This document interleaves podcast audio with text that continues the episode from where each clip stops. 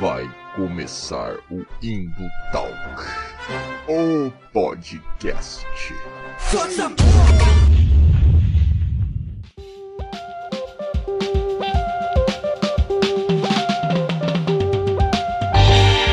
E fala galera das Interwebs, arroba Valdirzeira aqui novamente, né? Mais um Indo Talk na área, chegando aí esse podcast que você adora ouvir, escutar e assistir no YouTube, né?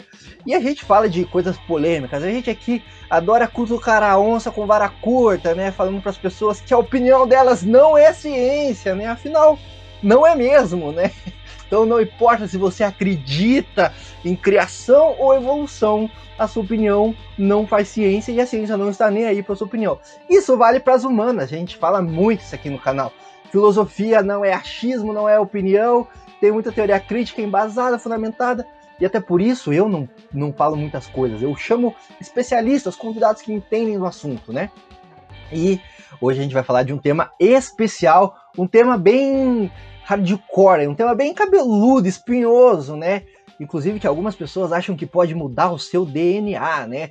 Que é, no caso, a gente vai falar sobre ciências, a gente vai falar sobre vacinas, a gente vai falar sobre negacionismo científico e todas essas coisas que, graças à CPI da Covid, está muito em pauta, principalmente em tempos de pandemia. Mas como o meu currículo Lattes, as minhas produções teóricas são ridículas, são muito baixas, e eu não estudei nada de ciência para falar com propriedade para vocês, eu não vou estar sozinho. Eu trouxe aqui convidadas, convidadas de honra neste podcast e eu vou chamá-las agora. Olá, Heloísa e olá, Débora! Sejam bem-vindas ao nosso podcast. Oiê, muito obrigada pelo convite. Oi, Imagina que é isso, a gente que agradece. Ah, legal, legal. É, gente, obrigado primeiramente, né? E eu queria só que vocês pudessem se apresentar rapidinho para a galera aí, qual que é a área de atuação de vocês, né? Por que vocês estão aqui, por que vocês podem falar de ciência até muito, infinitamente melhor do que eu, né? Que, que sou um zero à esquerda nesse campo. Então, eu sou a Luísa, me formei em Biologia no ano passado pela Universidade Positivo aqui no Paraná. E atualmente eu estou fazendo pós-graduação em Gestão Ambiental e Desenvolvimento Sustentável. E também Pedagogia, uma segunda graduação. E eu sou a Débora, eu sou, eu faço divulgação científica no Instagram, minha página é o Porquê de Tudo. Eu também sou bacharel e licenciada em Química, é, fiz a graduação na UFSC e atualmente eu sou mestranda em Química Analítica no grupo de Química Ambiental na UFPR. Legal, legal. Então tá aí pra é, nerdzinho chato que adora cobrar currículo da galera, tá aí o currículo das meninas aqui, nossas convidadas. Elas manjam, tá? Provavelmente muito melhor que. Provavelmente não, com certeza muito melhor que muito comentarista de internet aí que adora dar pitaco sobre vacinas e remédios, né? então, pessoal, vamos, vamos seguir. Mas antes, aproveitando aí que a Débora já deu o, o merchanzinho dela aí, né? Sigam lá o Porquê de Tudo no Instagram, que eu aprendo coisas também lá, eu sigo.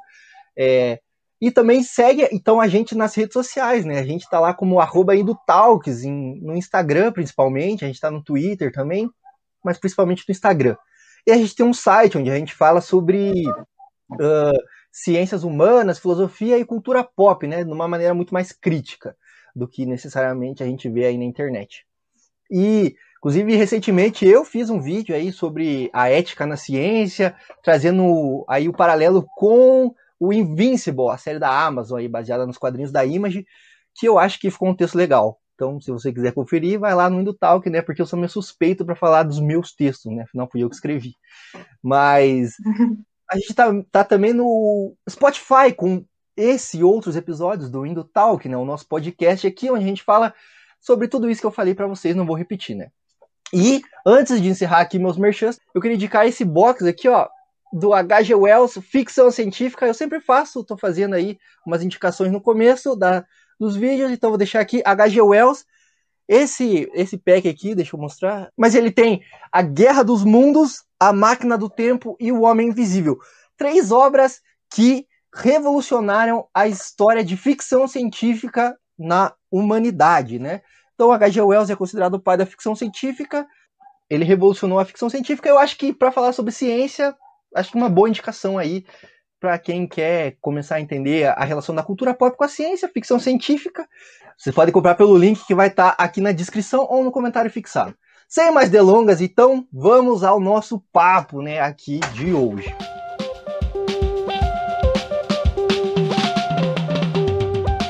Vamos começar então falando sobre essa questão que a gente já estava discutindo um pouco nos bastidores aqui antes de começar a gravação, né? Atualmente, as ciências ditas duras, vamos colocar assim, sofrem com algo que as ciências humanas já estavam acostumadas há muito mais tempo. Uh, gente questionando a sua utilidade e o seu método, o método científico, né? Mas por que, que isso acontece, né? A gente vê hoje com a pandemia aí muitos negacionistas, muita galera anti-vax que a gente não via no Brasil há sei lá quantos anos, entendeu? É, esse movimento tão grande. E da onde saiu essa galera? De qual bueiro saiu toda essa galera anti-vax, que nega a ciência, que acha que a sua opinião baseada em WhatsApp vale mais que o método científico, né? E para começar a esquentar os motores desse papo aqui, eu queria ouvir vocês, meninos. O que vocês acham da origem ou da causa desse fenômeno aqui no Brasil?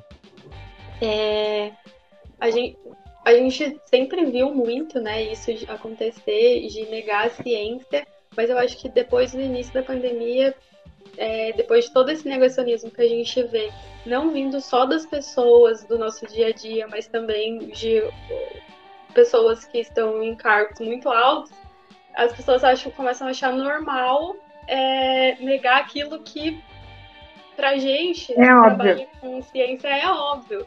Tudo bem que para essas pessoas tá, pode não ser tão óbvio assim, mas entre um cientista falando e uma pessoa que não tem propriedade, a gente acredita no cientista, mas as pessoas atualmente não estão acreditando, né? Então, com certeza a gente vê é, pessoas que deveriam ser responsáveis e tratar esses assuntos é, com prudência, negando a ciência, leva as pessoas a acharem que elas também podem fazer isso, né? Então, tipo, a gente vê muitos exemplos aí, e aí a sociedade acha que é ok, assim, é, dar opinião achando que é tem que opinião sem embasamento, achando que aquilo é certo. E como a gente pode ver, né, na situação que está o nosso país atualmente, isso pode até matar as pessoas. Olha quantas vidas foram perdidas na pandemia. E o problema é que essas pessoas influentes, que nem a Débora falou, ao invés de ser responsáveis com o que propagam, não estão nem aí com, com o próximo e pensam só na, neles mesmos. E isso acaba interferindo tipo numa sociedade inteira e faz com que essas informações se propaguem de uma forma tipo ridícula assim. Se propaga muito mais informação errada do que informação certa. É, tem muita fake news, né? Na, na, pandemia a gente viu um número absurdo de fake news é, no WhatsApp, no Facebook, e as pessoas se informam por esses canais e aí elas começaram a duvidar de tudo, dos jornais, da, de coisa que elas veem em, é, de fontes boas na internet, elas começam a duvidar. Se a gente fala, elas duvidam também. Então é uma coisa muito louca, tipo, não faz sentido, né? Se for parar pra ver. Eu estava. Foi feito um estudo em 2019 sobre isso de das pessoas é, negarem a ciência e se elas acreditavam na ciência. 73% das pessoas que foram entrevistadas no Brasil, elas desacreditam da ciência. E 23% não sabem por que, que a ciência pode contribuir na sociedade. Então, tipo, é muita gente, né? Imagina, 73% das pessoas entrevistadas aqui no Brasil, elas não, elas desconfiam de ciência. E isso principalmente quando é coisa ligada à religião. Tipo, se a religião diz alguma coisa e a ciência diz outra, elas acreditam na religião, não na ciência. E é muito louco, né? Porque a gente estuda muito, incansavelmente, pra até provar que aquilo é verdade. E aí, é, uma notícia de WhatsApp ou uma coisa que está escrita na Bíblia e às vezes até formal interpretada, é, pode, passa por cima de tudo aquele estudo que a gente teve. É, eu acho que vocês colocaram um ponto importante aí que eu queria só resgatar um pouquinho, que, que isso é, é realmente difícil, né? Tipo, pô, vocês falaram aí, a gente estuda pra caramba, é, eu estudei filosofia, eu sei como é também quando você, tipo, estuda lá, propõe uma mania de raciocínio, né? Pesquisa, embasa isso, e a pessoa fala, não, eu não acredito tudo bem, essa é a sua é. opinião. Cara, não é assim, cara, não que, é assim, funciona. E as pessoas não entendem que a ciência muda, né? Eu acho que uma coisa é verdade agora pode ser que mude daqui a um tempo, porque é algo que gente, quanto mais a gente vai estudando, mais a gente vai descobrindo coisas novas. Não quer dizer que aquilo está errado, quer dizer que está evoluindo, que a gente está conseguindo descobrir coisas novas, que a gente está conseguindo fazer avançar a tecnologia, que a gente está conseguindo criar coisas diferentes, né? Mas é muito difícil, porque o pensamento das pessoas é muito engessado, né? Então, tipo, a gente está adaptado àquilo tudo permanecer contínuo se alguma coisa muda, tipo, já fico, opa, então essa tal ciência aí não sabe de nada, fica mudando o tempo inteiro, como que antes achava isso e agora é outra coisa?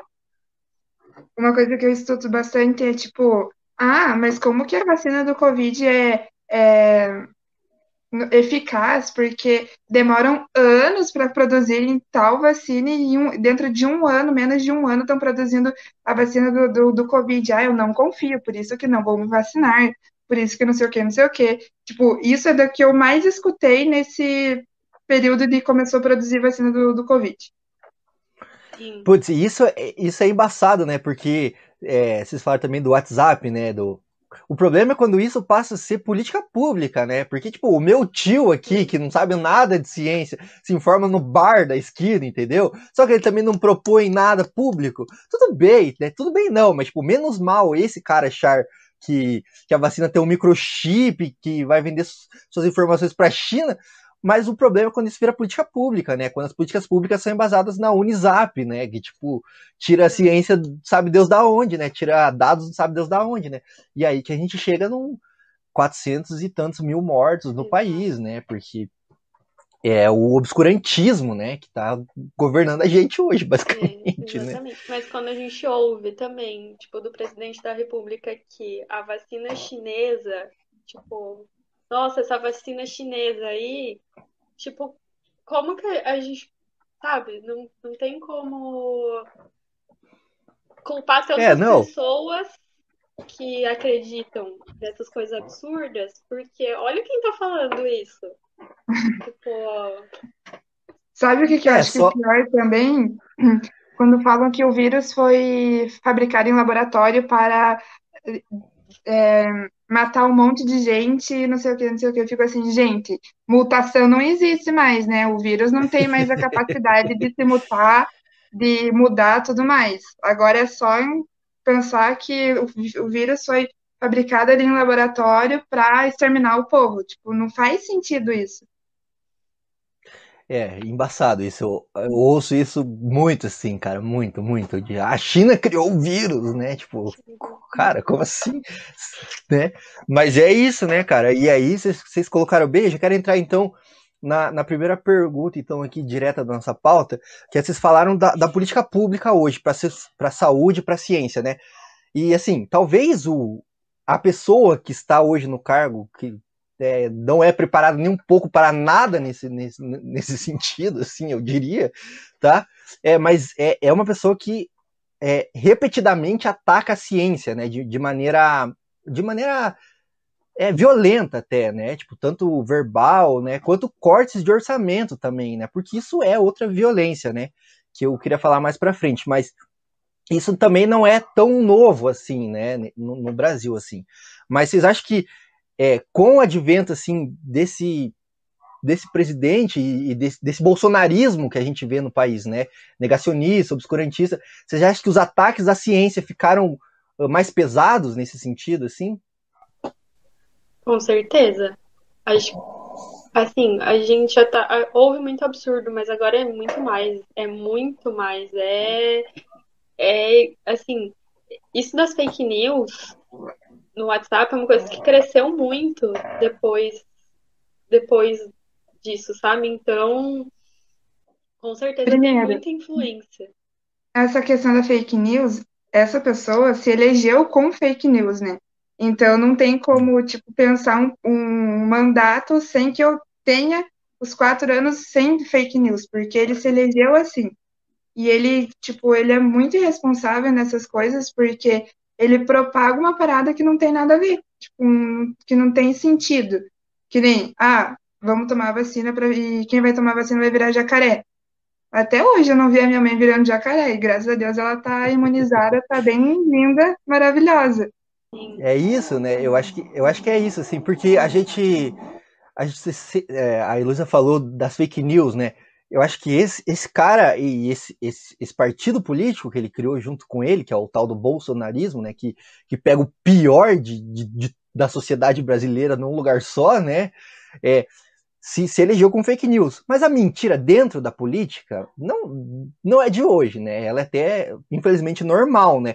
O problema é que essas fake news são ataques pesadíssimos, né, cara? São violências extremas. E quando isso vai para a ciência, para a saúde pública, isso mata pessoas, né, cara? Isso que é o problema. É, mas é, isso mata pessoas, né? Tipo, pô, porque você está pregando uma política pública, você não está atacando necessariamente seu adversário político, você está atacando a institucionalidade do SUS, da saúde pública brasileira, que o Estado deveria fazer justamente o contrário, garantir que as pessoas sejam vacinadas, estejam seguras, né? Que elas possam fazer o lockdown, por exemplo, possam fazer o isolamento social e não morrer de fome também, né? Mas esse cara faz justamente o contrário disso, né? Tá ligado? Né, ele, ele quer ganhar, tipo, dando um exemplo assim de, de as pessoas morrerem de fome. Ele propôs é, de início um, um bolsa auxílio de 200 reais. Se não fosse oposição para mudar para 600, o povo estava com 200 reais. E o que, que você faz com 200 reais ultimamente? Não faz nada, não compra nada, porque um gás, um bujão de gás é quase 90 reais, mais ou menos. Exatamente. Então, tipo, ele não, não pensa no povo, na população, pensa só nele e nos ricos, né? É, e... e... isso tem muito a ver, tipo, de, dele negar a ciência, negar a ciência, fazer ataques à ciência, incentivar as pessoas a se aglomerarem, a não usarem máscara, a tomarem remédios que não faz sentido nenhum tomar, para as pessoas acharem ok, então, então eu devia mesmo estar indo trabalhar e é tudo certo que ele está falando ali, porque não tem problema. Eu não posso morrer de fome, não, se, então eu tenho que ir. Tipo, faz, ele faz parecer razoável só para tirar a culpa, né? Então, tipo, nega ciência para tirar o papel de responsabilidade. Isso é muito grave, porque as pessoas estão morrendo e elas não param de morrer, os hospitais estão lotados. E toda hora a gente acha que é o pior momento da pandemia, e daí vem um outro pior momento da pandemia. Então, assim, é assustador. Você para pra ficar vendo notícias, você fica maluco. Fica louco.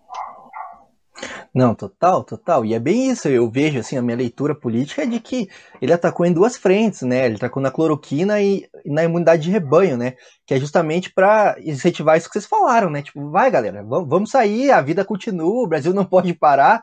Só que foi um tiro no próprio pé dele, né? Enquanto política, assim, Sim. falando. Porque, cara, ele não esperava que ia morrer tanta gente assim, e morreu, cara, entendeu? E o problema é ele continuar insistindo nesse discurso hoje, entendeu? Tipo, junho de 2021, entendeu? Tipo, cara, a gente já viu que não dá. E queremos dar a boa. Pandemia, e, e não aprendeu a lidar com o vírus até hoje. É, a, a, a, está no momento que está morrendo tantas pessoas depois de um ano e meio que a gente já sabe como o vírus funciona, a gente já tem uma vacina, várias vacinas, não só uma vacina, e um sistema de vacinação no Brasil ótimo, só que não tem vacina para aplicar nas pessoas. E ainda tem aquelas pessoas que duvidam da vacina, né? Que chega na vez delas e elas não querem tomar porque foi construída toda essa é, isso em cima da vacina, né? Toda essa narrativa de que a vacina não funciona e que a vacina é perigosa.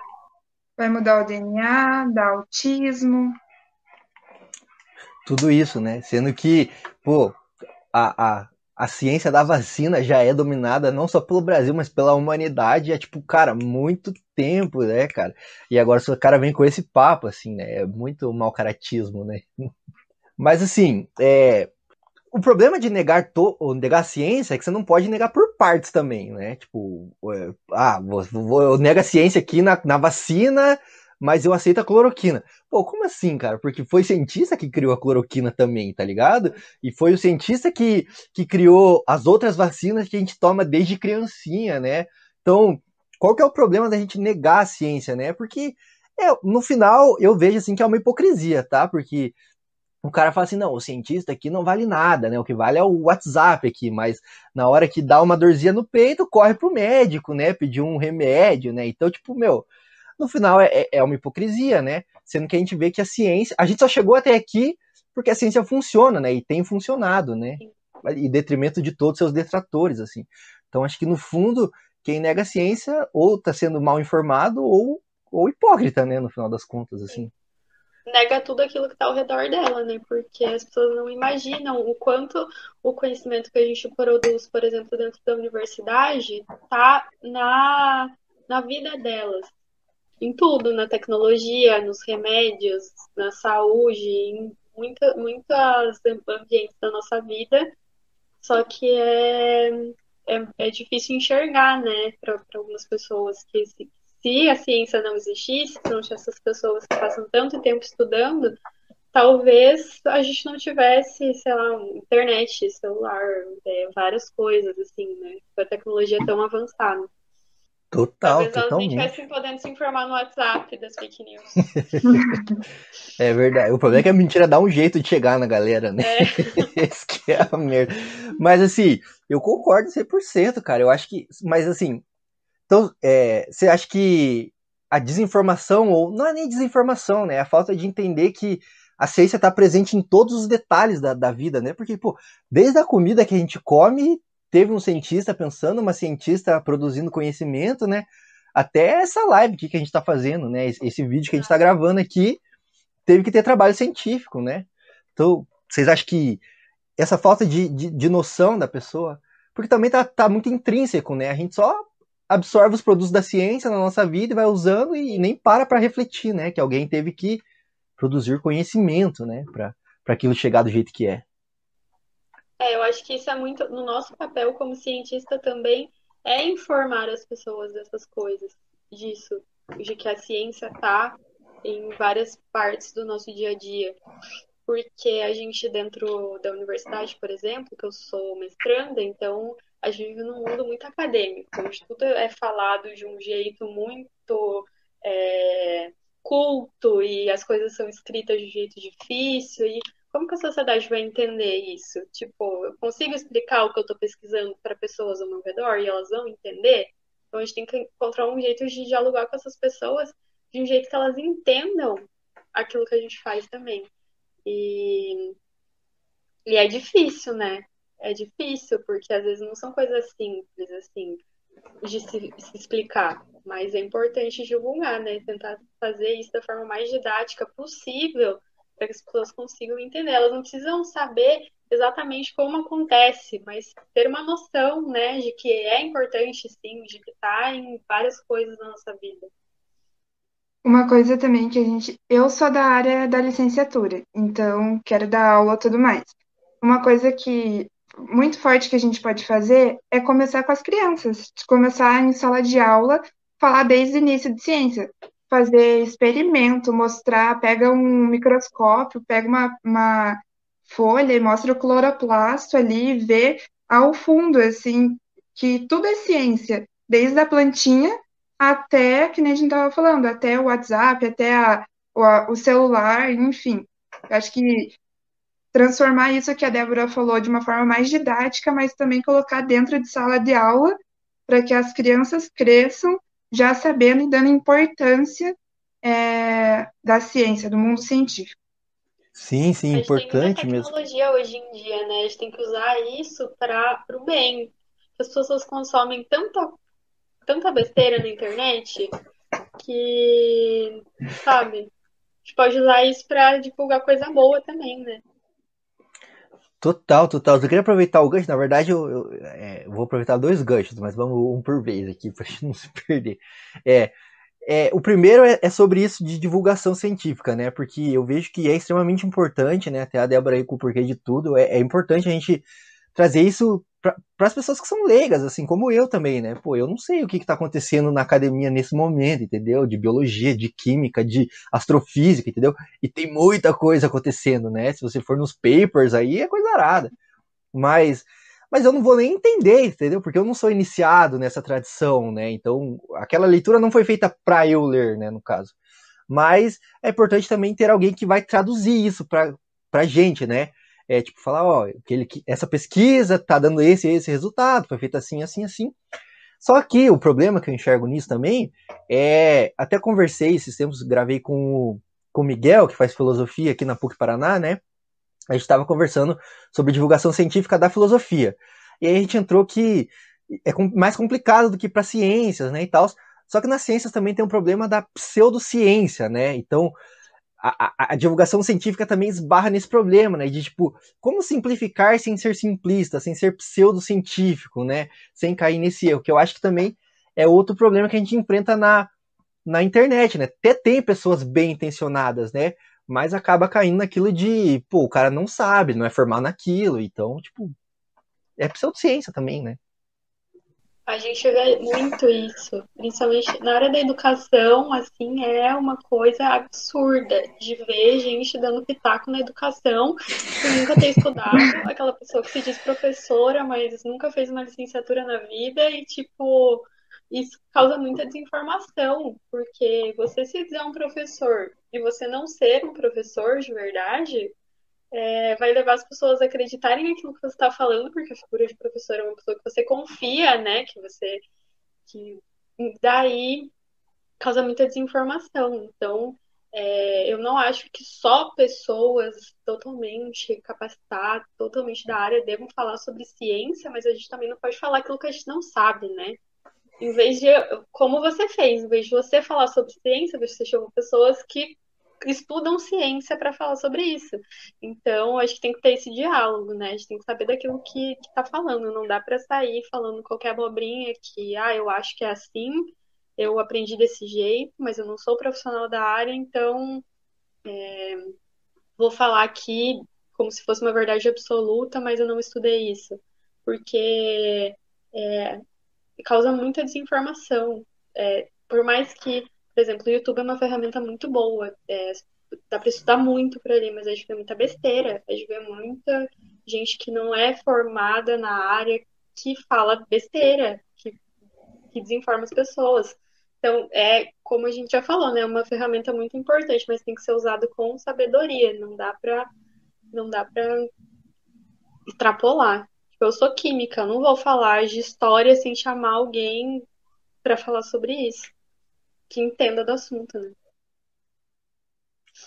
Total, né? Total. É, é, porque aí, que nem a gente falou, né? Tipo, a pessoa até pode ser bem intencionada, né? Mas ela vai acabar propagando fake news, né? Desinformação, como você colocou, né, Débora? Tipo, é, é embaçado, né? Porque tem um método científico mesmo para divulgar a ciência, né? Tipo, não, não pode escapar isso, né? Você não pode que nem certas pessoas aí do Shadow Cabinet aí estão lendo resumo de paper e se informando por isso para é, é, auxiliar pessoas importantes na política, né? Não pode ser assim, né, cara? Tem que ser sério, né? E aí, a Heloísa trouxe a questão também da, da educação, né? Extremamente importante para a gente formar não só pessoas que saibam, mas pessoas que sabem criticar as coisas também, né? As pessoas que não vão acreditar na fake news do Zap, né? Porque teve uma base, ele teve alguém que falou, um professor instruído que falou, ó, oh, cara, calma, calma, não é bem assim. Mas isso é um, é um problema no, no Brasil também, porque ao mesmo tempo que a gente tem gente extremamente capacitada, né? Tipo, a gente tem muita gente boa, a gente tem uma desvalorização muito grande, muito grande, tanto do cientista quanto dos professores, né, cara, que são duas áreas que formam a ciência nesse país, né? Tanto em questão de, tipo, ah, o cientista que está estudando, ele, ele, é um vagabundo, ele quer viver de bolsa, ele quer mamar na teta do governo, ou, ah, professor só quer fazer greve, não quer trabalhar, não sei o quê, né? Tipo, pô, cara, não é isso, né? Mas para além disso também, tem ataques institucionais, né? A gente tem corte de bolsa na CAPES, a gente tem sucateamento de universidade pública, a gente tem, enfim, essa PEC da morte aí que congelou gastos em educação e ciência, tipo, muito tempo, entendeu? E tudo isso a gente está colhendo os frutos agora, cara. Se a nossa educação, a, a, nossa ciência no Brasil, ela já é guerreira, ela já consegue fazer milagre com o baixo orçamento que tem, com tudo isso ainda se agravando nos últimos tempos, a gente colhe o fruto hoje. Se a gente tivesse um investimento pesado em ciência, em educação, cara, a gente ia sair dessa pandemia, tipo, muito melhor, tá ligado? Muito Com melhor. Certeza. Se até Porque... com esse pouco investimento que tem, a gente já faz muita coisa. por exemplo, a UFPR está desenvolvendo uma vacina para o Covid. Em meio a todos esses cortes, em meio à bolsa congelada, em meio a todo esse absurdo que a ciência está sofrendo, eles estão desenvolvendo uma vacina 100% brasileira para o Covid. Então é muito importante, né? Muito, muito importante. E pro, pros professores também, né? Como ele colocou, cara, tipo, cara, é uma classe extremamente importante nesse país que é muito desvalorizada, muito desvalorizada historicamente, cara. E, pô, e se o professor talvez não possa ser o cientista de campo, de laboratório, ele é o cara que vai ajudar a formar as futuras gerações de cientistas, é o cara que vai começar a fazer ciência, né, nesse país aqui, a, a ciência de base mesmo ali, né. E como a Débora colocou, cara, a, a UFPR aqui do Paraná, que é um orgulho nosso aqui mesmo, né, cara? Pô, cientistas de ponta, uma universidade que, por mais que tenha problemas, tá desenvolvendo vacina, né, cara? A gente tem também no Brasil Fiocruz, a gente tem Butantan, que são órgãos públicos e que também estão sofrendo com esses congelamentos de gastos, mas, porra, olha o Butantan aí, cara, vacinando. Metade das vacinas do, do Brasil são do Butantan, cara. São dos do cientistas, entendeu? É, que tá lá, Fiocruz também fazendo milagre nesse país, apesar de todos os ataques.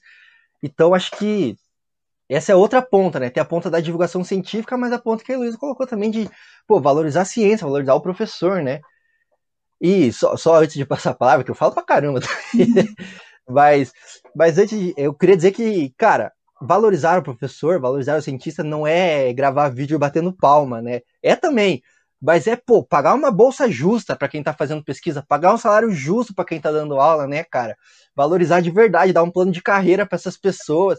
Porque a palma é legal, dá uma moralzinha, mas a palma não vai pagar sua conta, né, cara, no final. Não. tá ligado? E essas pessoas precisam sobreviver também, e comer e tudo mais. São seres humanos, né, cara? Então, não são heróis, deuses que desceram aqui de boa vontade, estão fazendo ciência, né? São pessoas que por mais que tenha boa vontade, também tem conta, né? E também precisa comer, né? Sim. É, esse, esse ano de 2021, eu estava vendo os dados, está é, se equiparando quase com o investimento em pesquisa, educação e tecnologia de 2002 e 2003. Então, assim, é absurdo. Do ano passado para esse ano, foi quase 30% a redução do, do dinheiro voltado a essas áreas. Então, o professor não é valorizado, né, porque isso influencia também na, no professor. O aluno que faz pesquisa não é valorizado.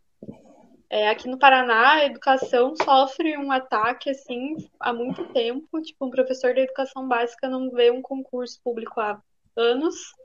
E como que você vai é, dar aula tem garantia nenhuma ali de que seu emprego vai continuar no ano que vem e muitas coisas. Então é muito absurdo isso, sabe?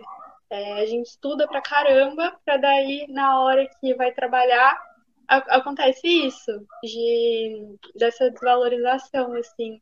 E justo do professor, né? Aquela pessoa que vai formar Ensino qualquer profissão. Se o cara vai ser médico Exato. ou se qualquer outra profissão, o professor vai estar ali ensinando ele. E a gente vê uma valorização muito grande, né, da medicina, da engenharia, mas as pessoas esquecem, né, que todas essas passaram por professores ao longo do caminho. Professor é essencial, cara. Para mim, um, um dos motivos de eu querer ser professora foi justamente eu ver aqueles caras no, no, dia do terceirão, na aula do terceirão para o UFPR, vendo aqueles caras, tipo, é, todos animados, assim, empolgados para a gente conseguir passar no, na, na, no vestibular, né? Em pensar em, tipo, em outro contraponto, assim, eles têm que dar muitas aulas, muitas horas aulas para conseguir ganhar bem, independente se é escola particular ou se é escola pública. Tipo, você tem que se dedicar muito é, a tua vida, tipo, vai virar só em só em aula, chega em casa, corrigir prova, é, e para tipo ganhar razoavelmente assim pouco, né? E, e um, que nem eu falei, eu quero ser uma professora que dentro de sala de aula inspire os alunos a que confiem na ciência, que, que não fiquem acreditando em fake news, porque essa fake, fake news não vai parar agora, vai, vai prolongar por muito tempo, e que eles possam separar o que, que é o senso comum do senso crítico, que eles possam ser críticos na, na, em tudo, em tudo que eles possam, que eles vejam, tudo mais.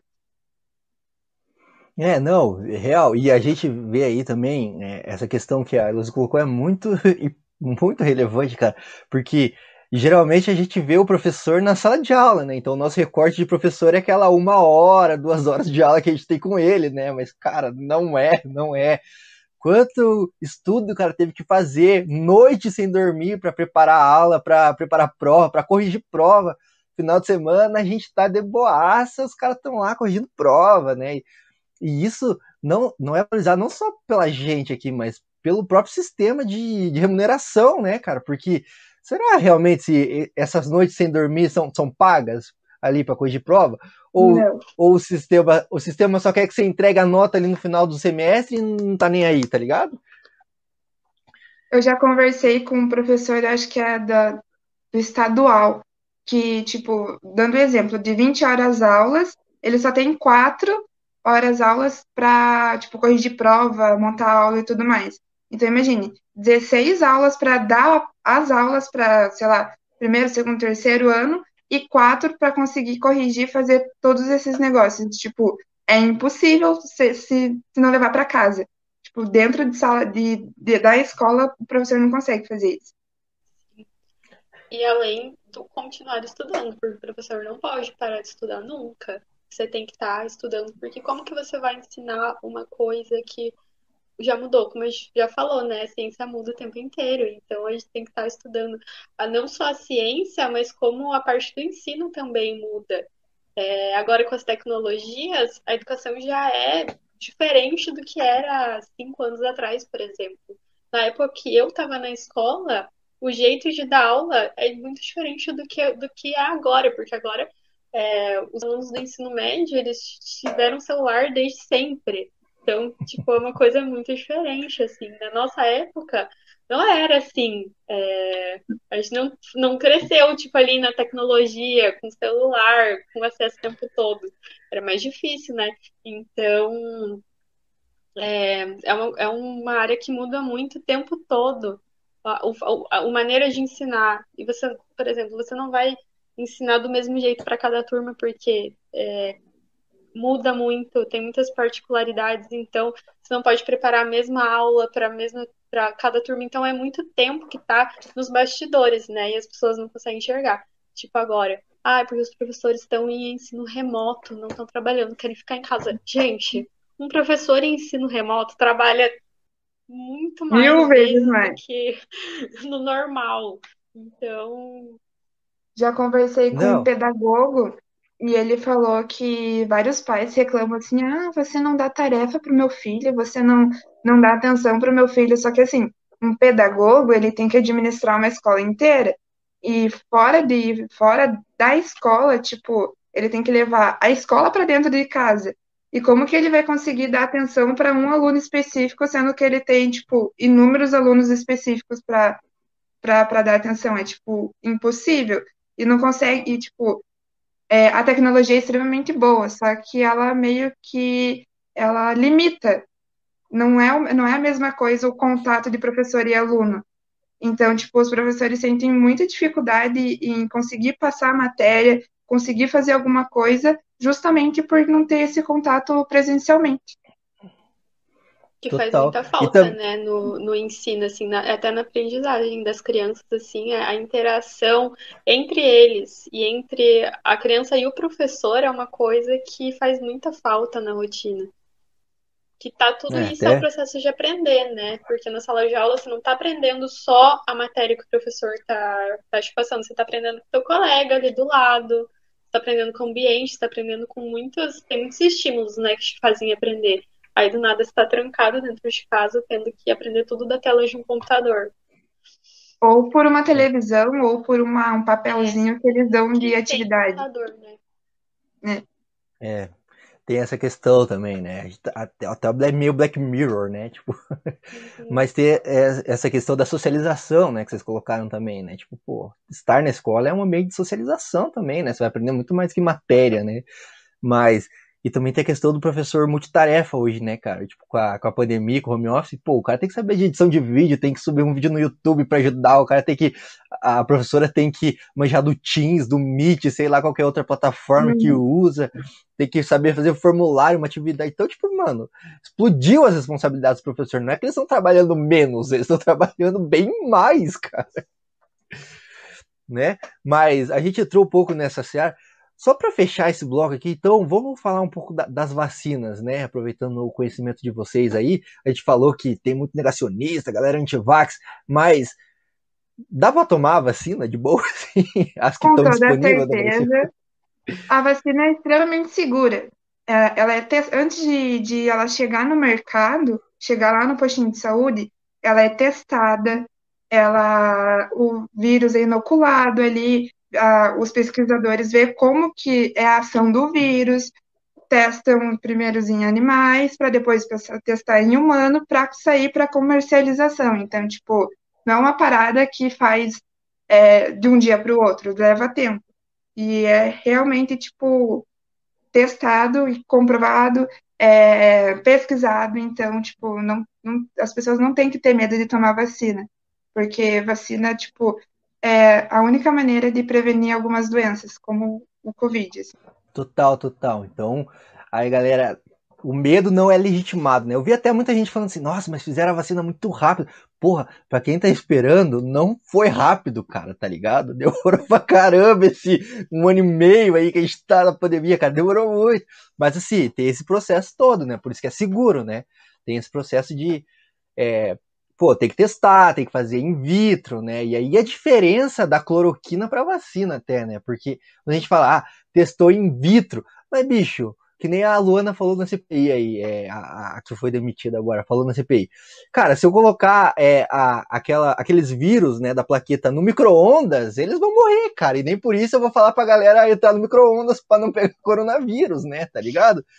Então, tá aí a diferença entre a cloroquina e, e a vacina, né? Tem todas essas etapas, todos esses processos, e revisão por pares também, né? Ninguém faz a ciência sozinho também, né? Tem muita gente trabalhando na construção dessas vacinas, né? Então, até por isso é, é seguro, né? E é seguro e não dá autismo, não muda o DNA, essas coisas que são fake news, tipo, tudo mentira, tudo mentira, assim. Vacina é extremamente importante e se vacinem, por favor. Legal todo mundo se vacinar, né? Eu aqui não vejo a hora também de tomar minha picada. Acho que é a picada no braço mais desejada aí pela maioria da população mundial, né? And I am among those who think that for this reason science has great beauty and with its great spiritual strength will in time cleanse this world of its evils, its ignorance, its poverty, diseases, wars and heartaches. Agora eu queria entrar numa outra seara que a gente falou bastante aí da parte científica, mas esse podcast aqui também gosta de cultura pop, né? E eu acredito que vocês duas, como é, todo ser humano, gosta de alguma coisa de cultura pop, né? Seja cinema, televisão, né? Então vamos falar é, de algumas coisas que, que, que, usam da ciência, né? Porque se muita gente nega a ciência no dia a dia, a cultura pop abraça, cara, com toda a força do mundo, assim, para gerar roteiros, para gerar livros, para gerar, né, é, coisas é, interessantes, né? Seja física, biologia, qualquer área, assim, né? São um prato cheio para a cultura pop, né? Mas quais são os melhores, assim, do ponto de vista científico, né? Quais filmes de ciência são os mais legais aí é, para vocês, assim? Porque eu, eu gosto muito, não sei se vocês assistiram, mas eu gosto muito do Full Metal Alchemist. Ele não é basicamente de ciência, né? Ele é de, de alquimia, né? Mas alquimia é, vamos colocar que é um, um avô da, da química, a gente pode dizer isso? Então eu gosto muito desse. Mas para vocês, quais são assim filmes ou séries ou desenhos que vocês falam, cara, isso aqui para quem é cientista é muito legal? Olha, a gente meio que pesquisou. Daí um filme que é extremamente legal e que fala sobre é, uma propagação de um vírus, não sei se você já ouviu falar, é o filme Contágio. E esse filme é, tipo, sensacional. Vi na faculdade, depois da faculdade vi de novo, porque é para ter uma noção como o corona, o Covid acontece, é só assistir esse filme, porque dá uma, uma baita de uma, ação, uma noção. Primeiro, o, o vírus veio de um, acho que no filme é um morcego, é um macaco morto, que pegaram para comer, daí comeram, daí foi passando para um, que foi passando para outro, que foi passando para outro, que, enfim, virou uma pandemia, e que daí ficaram produzindo vacina e, e, e todos desesperados, é, só, que, só que lá é ficção, né? Aqui no Brasil ainda não teve, é tipo saqueamento de, dessas coisas, tipo roubar mercado, essas paradas assim. Mas no filme tem. E, e lá era um desespero total.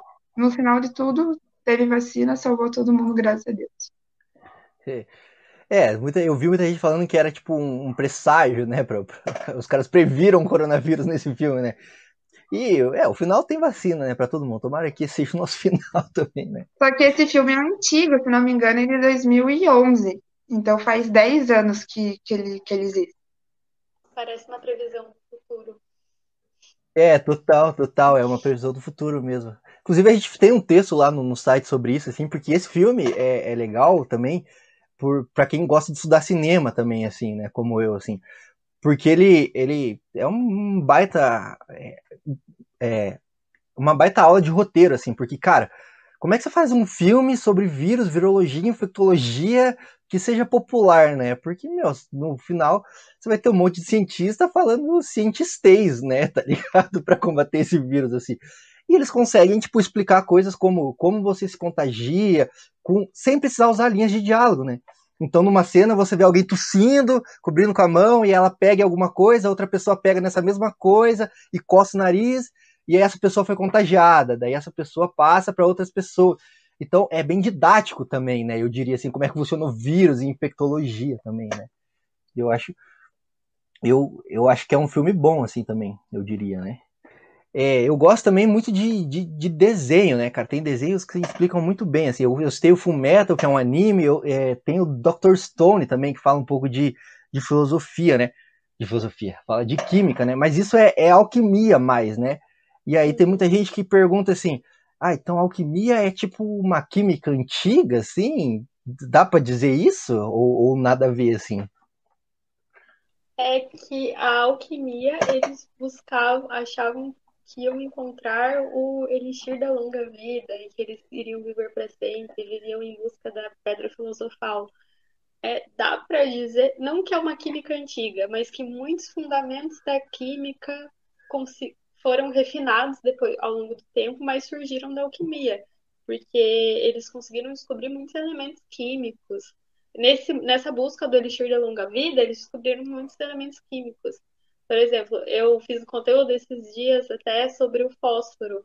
Eles descobriram o fósforo tentando, é, porque através da urina, que é amarela, eles acharam que tinha ouro na urina e aí descobriu o fósforo. Então, ajudou, é uma, uma base para algumas coisas da química. Mas tem umas coisas bem malucas também que não dá para chamar de ciência, né? Mas ajudou, com, com certeza contribuiu muito nos estudos iniciais de muitas coisas da química. Ah, legal, legal. É, tem muita coisa viajada mesmo, né?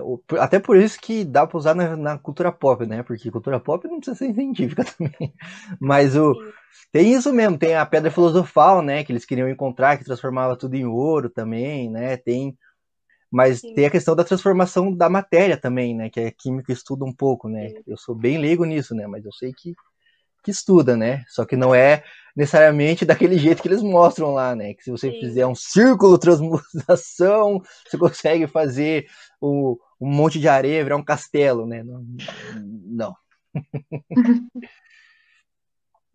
Legal, legal. Vocês têm mais algum desenho, alguma, alguma, algum filme ou série que é, para vocês, enquanto cientistas, assim, você fala, ah, legal, eu, eu, eu, eu gostei disso.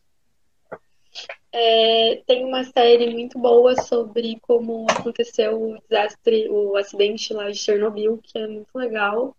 que é um tema que eu gosto bastante. A série é bem interessante, assim, para quem gosta de entender assim, as coisas químicas, como acontece.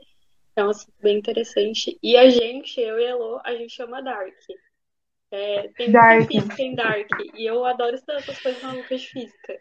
Que em química a gente vê. Lógico que tem algumas coisas que é meio, do ponto de vista científico, não tá tão correto assim, né?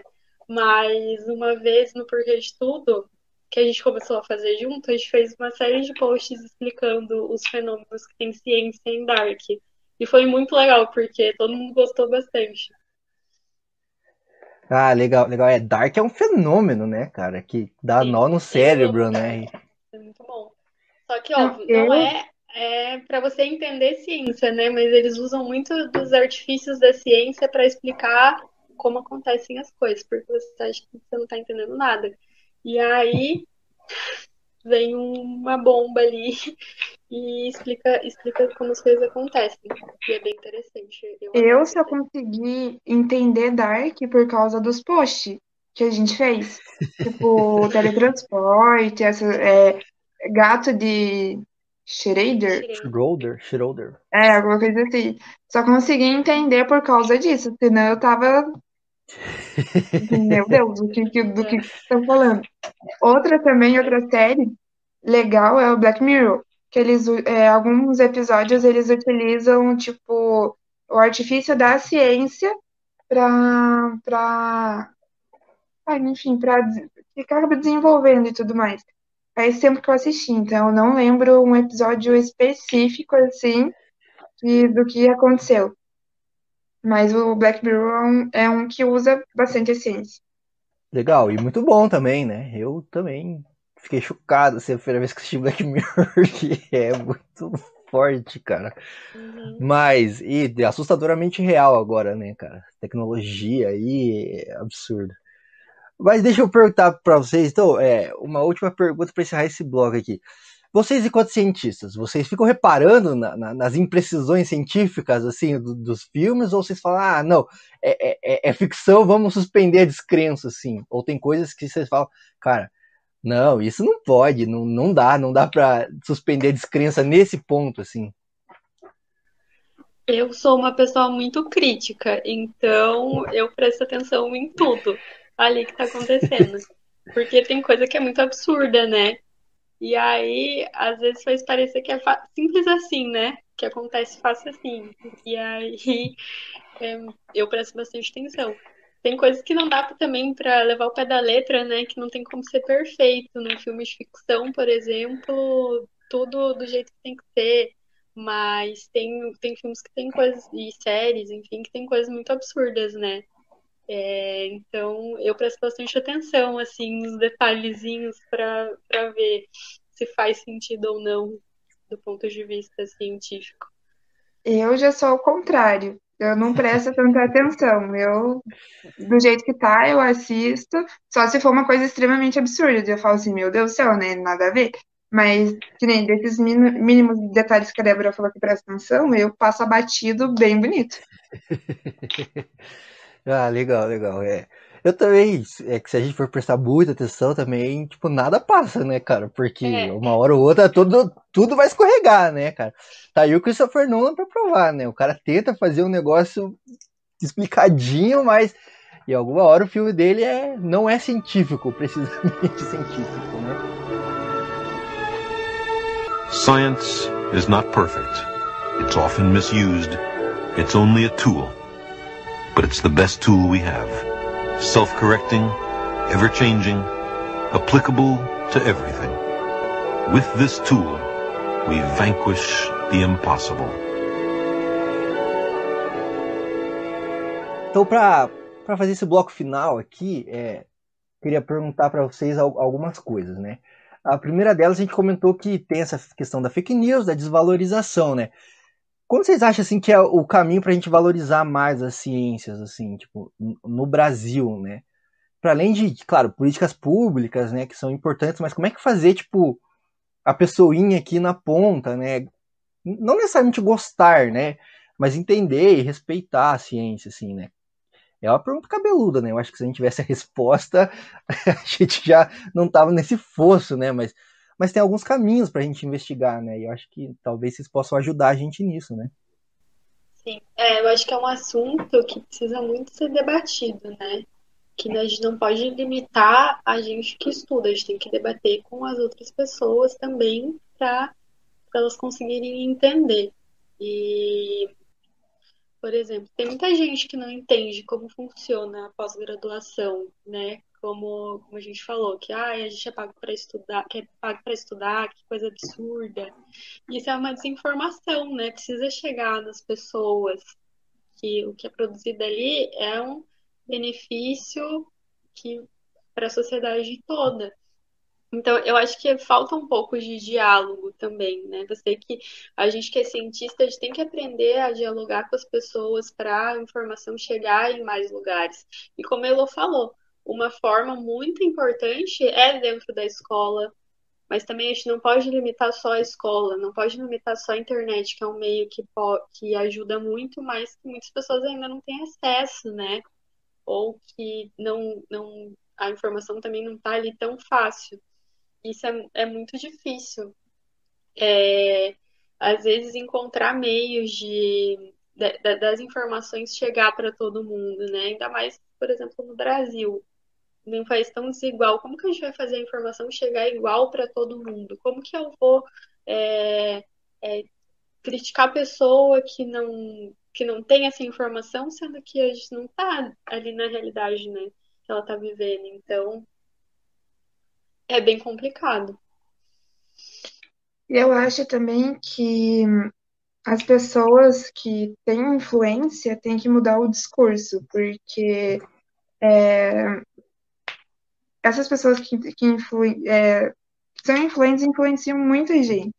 E se elas são contra a ciência, vamos fazer essas pessoas serem contra a ciência também. E então, além da, da informação, tem que ter essa mudança de discurso dessas pessoas, porque é, se a gente continuar tendo governantes e tudo mais falando não à ciência, vai ser não à ciência para o resto da vida. A partir do momento que trocar é, enfim, é, o discurso, a pessoa é, de falar sim à ciência, eu tenho certeza que a partir do momento que fala sim à ciência, vai mudar tudo também, porque é uma consequência do, do resto. Total, e se eu puder pegar um gancho aí na fala da Luísa, é, a pessoa que diz não à ciência não é só aquele cara que grita na frente de cercadinho para os seus seguidores filmarem, falando ciência não funciona mas é o cara também que pode fazer um lockdown aí, pode ajudar o comércio local e não faz porque tem medo da pressão, né? Ele não tá ouvindo a ciência, ele tá ouvindo a política, né? Que diz para ele não faça isso. Mas nesse jogo tem vidas sendo perdidas também, né? Então, acho que é importante pra gente ter isso em mente também, né? Pra gente rever quem que a gente tá escolhendo pra, pra ficar aí no, no controle das coisas, né, cara? É, mas e, e, queria aproveitar também o gancho de, é, que vocês duas falaram só para a gente já ir encaminhando para o final, assim, é, e aproveitar tudo que a gente falou aqui, a gente falou que na escola, né, tudo mais, tem que ter é, valorização das ciências, né, para os alunos, né, e tudo mais. Vocês acham que esse papo aqui que a gente teve de cultura pop e tal, é um bom caminho, assim, tipo, filmes sobre, sobre ciência, séries sobre ciência, é um bom caminho para popularizar isso e fazer as pessoas gostarem mais? Eu lembro, por exemplo, ali quando eu cresci, nos anos 90, tinha a TV Cultura, né? Então, tinha ali programas como o Castelo Ratimbu, que tinha o Tibio Perônio fazendo experiências, tinha outros programas, tinha o Mundo do Bigman também, né, que ele fazia muitos experimentos científicos, e isso talvez, né, possa ter popularizado e ajudado a, a despertar o interesse em crianças por ciência, né, falar, oh, eu quero ser cientista também, né. Vocês acham que esse é o caminho? Shows como The Big Bang Theory também, que entrou na moda aí agora, né, falando bastante de ciência, né. Vocês acham que esse é um caminho legal para a gente seguir, assim? Eu acho que sim, porque ah, as pessoas se espelham também é, com aquilo que elas assistem, né? E querem, às vezes, querem reproduzir aquela, aquilo que assistem. Então, se elas se, se olharem e falam, nossa, eu quero ser essa pessoa, então acho que é um, é um bom caminho para um novo cientista, vamos dizer assim. Mostrar que ela quer ser e que ela pode ser, né? Também dar meios para que ela possa ser, porque é muito difícil, né? Sem incentivo. Então, Total, e essa questão aí, do. Tem, tipo, muita gente trabalhando nessa área sem, sem incentivo nenhum, tendo que trabalhar não sei quantas horas por dia e dar conta de tudo ao mesmo tempo. Então é muita coisa tem que mudar, né? Tem que fazer com que as pessoas queiram ser e também dar meios para que elas possam ser, né? É, e é legal aí também, você falou do possam ser, né? Tem a questão também, é. Que, querendo ou não, a gente esbarra nisso também, né? De tipo, pô, mulheres na ciência, né? Tem que ter um movimento para isso também, né? Porque infelizmente ainda no. Principalmente no Brasil, assim, a gente tem esse, esse olhar assim meio enviesado, é até machista até, né, de que tipo mulher e ciência meio que não combina, né, tá ligado? Eu vejo muito isso, assim, você vai no, no, no, consultório, assim, você procura o médico, né, você quer saber do médico, e aí, pô, por que que, não, a médica, né? É a mesma coisa na ciência, né, tipo, por que que a mulher não é referência para falar, a gente procura um, um homem para falar sobre ciência, né? Eu acho que isso também é, é um ponto, né, porque, pô, mulheres, e se a gente for olhar na história, as maiores invenções foram cabeceadas por mulheres, né, cara? Tá aí a, a NASA para provar. Sim. É, principalmente nas ciências duras, né? É, o preconceito com a mulher que é que faz uma ciência exata, assim, as pessoas ficam, uau, eu fiz química, tinha até bastante mulher, assim, mas o meu prédio era junto com a matemática e a física, e, tipo, dava para contar nos dedos, assim, o tanto de mulher. E é bem legal. Na, na minha graduação na UFSC, e lá tinha três professoras que tinham projetos de mulheres na ciência, então elas faziam palestras, não só na faculdade, mas em escola, em, em Instituto Federal, que tem ensino médio, para mostrar que as mulheres também podem fazer ciência e que elas conseguem. Então, eu, isso é uma iniciativa muito, muito legal, né? Levar para essas pessoas, para fora da universidade, esse tipo de informação que Poxa, imagina, uma menina que quer ser cientista, chega uma professora universitária falar ali, mostrar toda a trajetória dela e de outras mulheres que ela pode também, é um incentivo demais. E eu queria ter visto isso antes, sabe? Queria ter tido contato com isso antes, porque, nossa, com certeza eu teria levado muitas coisas de um jeito diferente, sabe, ao longo da, ao longo da graduação, assim. Porque duvidam muito do que a gente fala, assim, e até até os professores, assim, tipo, a gente tem muito, basicamente só professor homem, né? Então, tipo, é uma coisa que a gente sofre demais, assim, de duvidarem muito, de achar que, ah, talvez não esteja tão certo assim, é complicado esse, esse tipo de coisa. Por exemplo, ano passado, foram duas mulheres ganharam o Prêmio Nobel de Química, gente. Tipo, duas mulheres juntas. Isso é incrível, né? É tipo um marco histórico, assim. E ainda tem gente que diz que mulher não pode fazer ciência, que mulher não pode ser de exatas, que... enfim. Em 2021 ainda, né? É, esse, esse é o problema, né? Esse é o problema. Mas legal. E você falou, eu lembrei, tava pensando aqui e refletindo que essa questão do, do, do corpo docente, né? Que te, rola uma inversão, né? A gente vê bastante mulheres até dando aula para ensino fundamental, daí o número reduz para médio, e quando chega na graduação e ensino superior, esse número fica, tipo, extremamente pequeno, né? Extremamente pequeno. Eu tava lembrando dos departamentos aqui que eu passei de universidade e fazendo um mapa, assim, na cabeça dos professores, e, cara, a maioria dos departamentos é masculino, né, cara? E, e é, é assim, rola essa inversão, né? Tem bastante mulher no ensino básico dando aula, mas por que que não tem no no ensino superior, né? Não é falta de capacidade, né? Porque não. Isso não é, né? Mas é uma questão para a gente pensar, né? Então, gente, é, estourou o nosso prazo aqui, né? Nem, a gente nem viu a hora passar. é, quando o papo é bom, vai assim, né? Rapidão a hora. Mas então, eu queria agradecer, né, vocês pela presença aqui, pelo esclarecimento aqui também no nosso podcast, né, ajudando a divulgar ciência, que eu acho que em momentos tão tensos que a gente está vivendo, é uma luz para gente, né? A ciência. A gente tem que ouvir mais a ciência, até eu diria. Mas obrigado aí. Aí abrir também, se vocês quiserem dar algum recado, alguma coisa assim, é abrir o espaço para vocês. Bom, eu queria agradecer mais uma vez o convite. Eu acho que foi uma conversa que deu para a gente tirar bastante proveito de vários assuntos, né?